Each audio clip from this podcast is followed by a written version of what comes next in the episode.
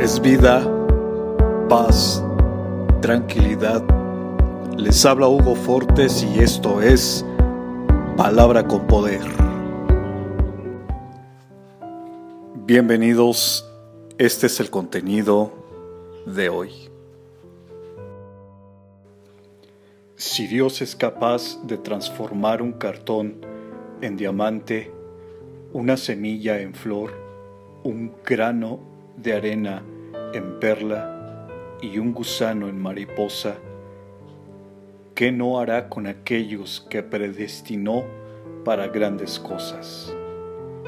En amor, habiéndonos predestinado para ser adoptados hijos suyos por medio de Jesucristo, según el puro afecto de su voluntad. Efesios capítulo 1 verso 5.